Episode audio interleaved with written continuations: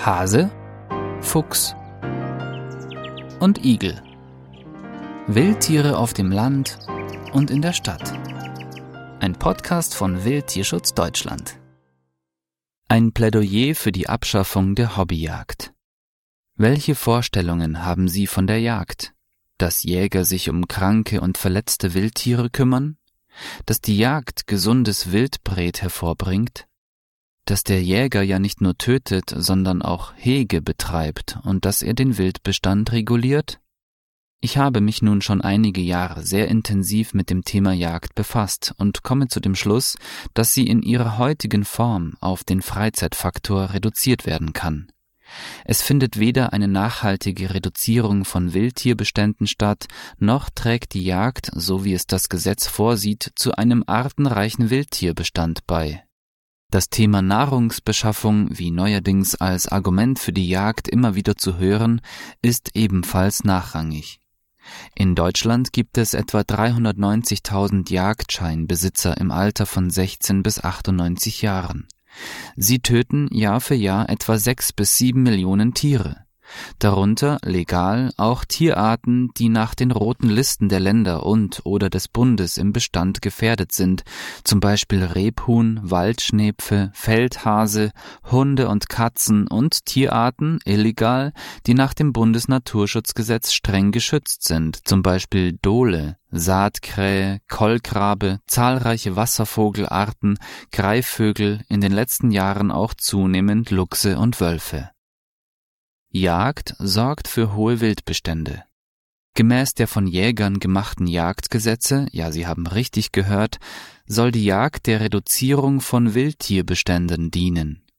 Ist ja zunächst auch ganz einleuchtend, je mehr Tiere getötet werden, desto geringer sollten doch die Bestände werden.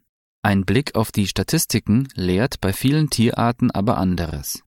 Anfang der 1980er Jahre wurden jedes Jahr etwa 150.000 Wildschweine und 850.000 Rehe durch Jäger erlegt.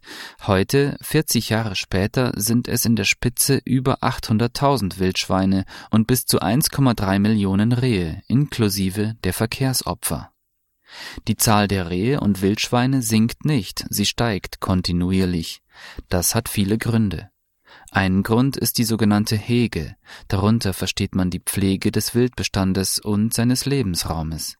Sie kommt fast ausschließlich den jagdbaren Arten zugute und führte in den vergangenen Jahrzehnten insbesondere durch ganzjährige Fütterungen mit zu den heute relativ hohen Beständen von Rehen und Wildschweinen. Ein weiterer Grund für den Anstieg der Wildtierbestände ist die Zerstörung von Sozialstrukturen durch die Jagd. Diese sehen zum Beispiel innerhalb der Wildschweinfamilien eine naturgegebene Geburtenkontrolle vor. Steht dieser Mechanismus nicht mehr zur Verfügung, weil zum Beispiel die regulierende Leitbache erschossen wird, so kommt es zu exponentiell steigernder Vermehrung. Für diese Zusammenhänge gibt es zahlreiche Belege aus Wissenschaft und Forschung. Nur ein Beispiel aus dem jagdfreien Teil des Nationalparks Bayerischer Wald. Während hier bei Füchsen pro Wurf im Durchschnitt nur 1,7 Welpen zur Welt kommen, sind es in intensiv bejagten Revieren drei bis viermal so viele. In Luxemburg gibt es seit 2015 sogar überhaupt keine Fuchsjagd mehr, ohne dass es zu einer wie auch immer gearteten Überpopulation kommt. Jagd und Nahrungsgewinnung von den etwa sechs bis sieben Millionen Tieren, die Jahr für Jahr in Deutschland durch die Jagd umkommen, was denken Sie, wie viele davon im Kochtopf landen? Die Katzen wohl kaum, auch die Schwäne nicht, nicht die Elstern, die Eichelhäher, die Rabenkrähen, selten mal eine Wildgans. Das Fleisch alter Gänse ist viel zu zäh. Kaum Wildenten oder Wildkaninchen, auch nicht die Füchse, Waschbären, Marder. Was bleibt, sind hauptsächlich Wildschweine, Rehe, ein paar Hasen. Aber auch davon nur ein Teil. Wildschweine aus dem Südwesten sind meist radioaktiv verseucht, Tschernobyl lässt grüßen. Ein Großteil der Tiere hat aufgrund von Verletzungen und Flucht Stresshormone ausgeschüttet, ihr Fleisch ist bitter, ungenießbar. Andere Tiere bringen einfach nichts auf die Waage, weil sie noch jung waren oder abgemagert sind. Unter dem Strich können Sie davon ausgehen, dass etwa die Hälfte der Tiere, also etwa 3,5 Millionen, nach dem Jagdtod verscharrt oder anderweitig entsorgt werden. Apropos Nahrungsmittel, etwa 60 Prozent des deutschen Bedarfs an Wildbret wird übrigens importiert, meist aus Polen oder Neuseeland. Das Bundesamt für Risikoforschung warnt vor dem Genuss von Wildbret. Wildfleisch gehört zu den am höchsten mit Blei belasteten Lebensmitteln. Schmerz und Leid, was Jagd für Wildtiere bedeutet. Schuss und Tod. Das trifft in vielen Fällen nicht zu. Unter anderem haben Untersuchungen in Großbritannien dies gezeigt. Hier wurde die Treffsicherheit von unerfahrenen, angelernten und erfahrenen Jägern auf sich bewegende Papiersilhouetten eines Fuchses untersucht.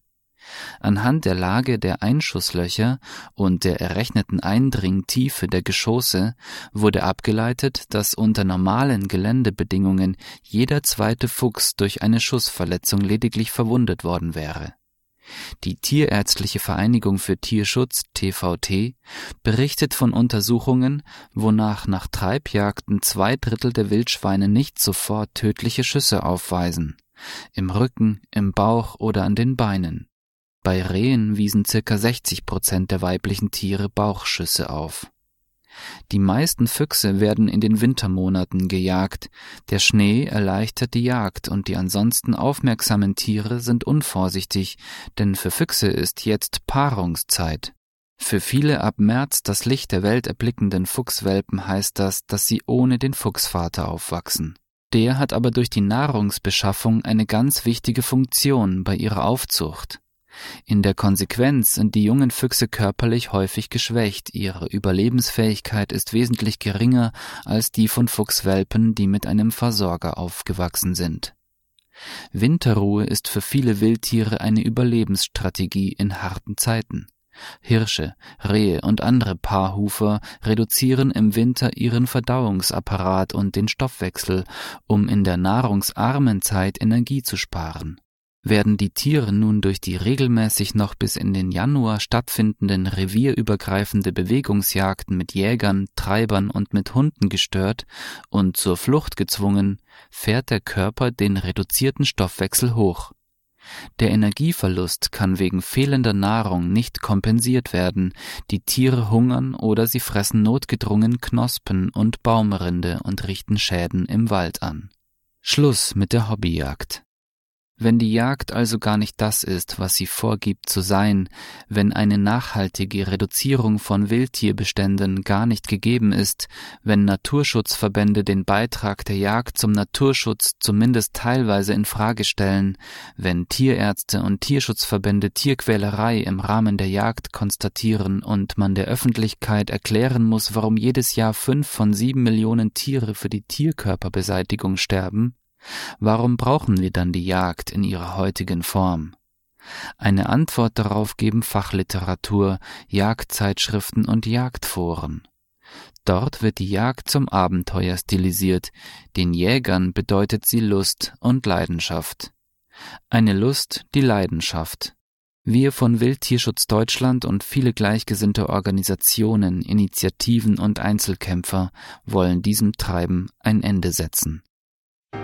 Wildtierschutz Deutschland. Wir geben Tieren eine Stimme.